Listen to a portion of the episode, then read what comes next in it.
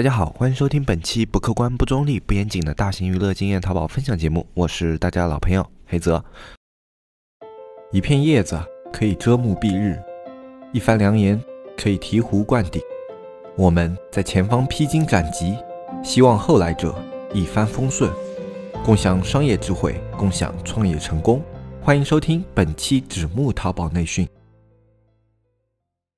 那么上一期节目呢，我们本来是说在这一期节目的时候啊，跟大家分享一个新的一个商业的博弈问题啊，然后呢，在这一期节目去跟大家做一个详解。不过因为上一期的时候状态不是很好，所以问题也没有跟大家说啊。后来想一想，还是我先在这一期给大家去提出这个商业博弈的问题，然后呢，大家去思考一期的时间，然后我们在下一期依旧跟上次一样，在下一期去跟大家啊分享一下关于这个商业博弈题的一个答答案。这个问题是这样的，在一个荒岛上有一百个人啊，这个荒岛上只有一百个人，然后其中呢有五个人是红眼睛，有九十五个人是蓝眼睛，然后这个岛有三个非常奇怪的一个规则啊，就等于是他们的宗教规则一样的，他们不能自己照镜子，不能看自己的眼睛是什么颜色，然后他们不能告诉别人对方的眼睛是什么颜色。一旦有人知道自己是红眼睛，那么他就必须在那一天晚上自杀。那么在这几个前提条件之下，有一个旅行者来到了岛上，跟这里岛上的人啊狂欢了一夜。然后在晚上狂欢的时候，他无意之中说了一句：“你们这里有红眼睛的人。”那么，请问啊，他在说出这句话以后，假设岛上的人都足够聪明，能够去做出缜密的逻辑推理的话，那么请问接下来这个岛上会发生什么样的事情呢？或者换一个更简单的问题来问的话，就是这个岛上那些红眼睛的人会自杀吗？他们会以怎么样的顺序去进行自杀呢？那这就是非常有名的红眼睛蓝眼睛的问题。如果大家感兴趣的话，我们会在下一期去跟大家分析这一题的答案。那么这一期内容呢，我们来跟大家聊一下关于销售的一些东西。因为我们节目现在除了淘宝线上啊，会有涉及到一些客服销售的问题，然后包括我们现在去做一些线下项目的时候啊，啊也会有一些合伙人他们会面临着一些销售方面的问题啊，经常会去咨询我们一些销售方面怎么样去做，有没有一些基础资料啊，我怎么样才能做更好的一些销售啊，甚至有一些听众朋友可能会考虑啊，就我有没有必要去上一些关于销售的课程？实际上的话，在我看来，销售你是没有必要特地去学习一个系统化的课程的，呃，因为。因为其实销售这个东西啊，它的本质特别特别简单，它就是一个资源的累积。我们怎么样去理解这样的一个命题呢？就不论是线上还是线下，销售最重要的点不是在于说你的话术的精细程度，或者说你啊所有的那些细节方面需要注意的东西给客户的观感，其实不在于这些东西，而是在于资源的累积。我们这样去想吧，就好像你的店铺，淘宝店铺。如果一个淘宝店铺它有一万的流量，另外一个淘宝店铺呢，它只有一百的流量，那么我们假设一百的流量的淘宝店铺，它里面有一个绝顶好的一个话术的客服，然后啊，他会戳中每一个客户的痛痛点，然后会去根据每个客户的需求啊，去跟他们聊，跟他们去啊进行讨价还价，对吧？这是一百个流量的那家淘宝店，然后一万个淘宝店的那个客服呢，他只有一个机器人，他会根据你的问题机械的去回复。一些问题，然后这些问题呢，就像大家平时去一些大的淘宝店一样，他们的回答呢非常机械化，非常流程化。那么，请问大家一个问题，就是这个一百个流量和那个一万个流量的淘宝店，最终的成交额度是哪一个淘宝店会更高呢？其实想都不用想，一定是一万的那个流量的淘宝店，它的一个成交额度会更高一些。这就是销售的本质。当你的流量或者说你的资源积累到一定程度的时候，你对于一些少资源、没有资源的那些销售，你在他们的这个阶位上面是碾压的。这个东西是特别特别简单的一个原理，就像我刚刚说的，一万个流量淘宝店和一百个流量的淘宝店之间的差距是一样的啊。对于我们线上来说，我们只要聚拢了足够大的流量，我们能够拉到足够多的访客，那么销售它是一个。锦上添花的一个环节，而不是说在你这个环节中起到决定性的一个作用啊。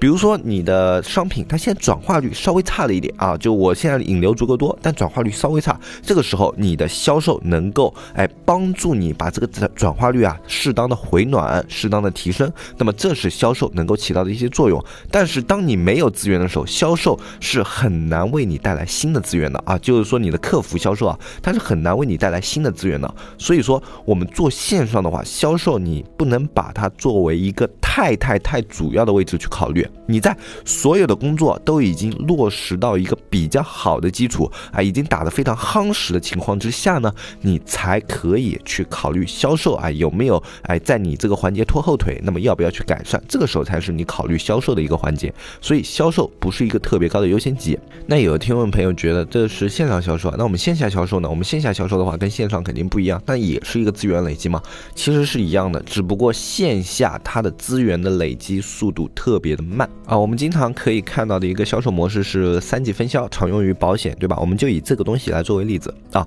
当我们在保险的时候，你去做三级分销，那么当最底层的那些分销的话，他们是很难很难有晋升空间的。为什么呢？因为对于三级分销来说啊，最底层的这个分销机制呢，它最大的作用就是去压榨他自己的社交资源。相信大家身边或多或少啊都有那些就是去接触过做保险的一些朋友，不过呢，最后能够走到三级分销的前两级的人是少之又少的啊。为什么会出现这样的一个情况呢？因为底层的那一些分销啊，就大家经常以拉人头的模式，就是说，哎，你最近没事干，你可以来我这里做保险。那么反正你做一单保险，我这里就有提成给你，反正收入也相对可观。那么这样的人经常会，你身边可能会发现，哎，这个月这个朋友在做，下个月那个朋友在做。啊，不过他们做的时间都不会特别长，这就是因为他们自己的社交资源，哎，在这一段时间里面被上级给蚕食殆尽了。在保险这个行业，你想要去获取到新的社交资源是特别特别难的。其实保险它这个本质呢，就是哎，你这个人来加入了我们保险的销售，那么第一件事情，你把你身边能够覆盖到的亲戚朋友，你先做过去，反正大家都需要保险，保险是人的基础保障，然后对他们没有坏处，然后你去让他们在我们这里购买保险，你自己还能得到收益，一举两得，对吧？原理上是很简单的，但是当你把最亲近的这一批人给做完了以后，你就会发现，你在这个行业它的资源的增长量会特别特别的慢。那你要去接触一个新的朋友，或者说去接触一个新的客户，它的效率是特别特别低的。那么，当你在最早的时候啊，你会发现，哎，这个钱特别好赚，是吧？我这边亲戚推荐一下，那边亲戚推荐一下。啊，可能这个月收入就有个上万，但是你会发现第二个月开始，你的日子就开始难过了，然后你就开始拿不到业绩，也拿不到各种各样的东西，这就是因为你本身的社交资源被蚕食殆尽了。那么对于上级分销来说，他的工作就简单的多，他以这种分销里面啊，你能够获得利益这样的一些点去啊，来吸引你到他的一个旗下去进行保险的销售，那么你的资源就间接的成为了他的资源，虽然他的直接收益可能会。比你做一单的直接收益少一点，但是想一想，他如果有十个这样的一个下线，然后哎，他还可以不断的扩充这样的下线的话，实际上他的收益是要远远高于你的，因为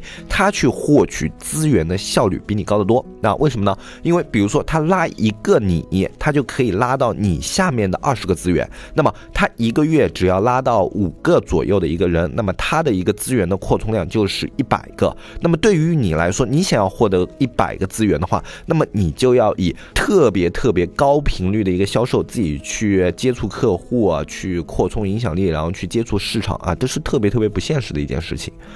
所以说，保险公司它从二级的分销开始，它能够保持一个比较长时间在保险公司工作，原因就是因为它的资源累积速度足够快，而且它的资源累积速度效率足够高。好，那么换到一些其他的销售环境当中，实际上啊，呃，当你去一些比较基础的销售公司里面去做销售的时候，你所有能获取到资源是什么呢？大部分是他给你一张名单，对吧？然后你依照这个名单去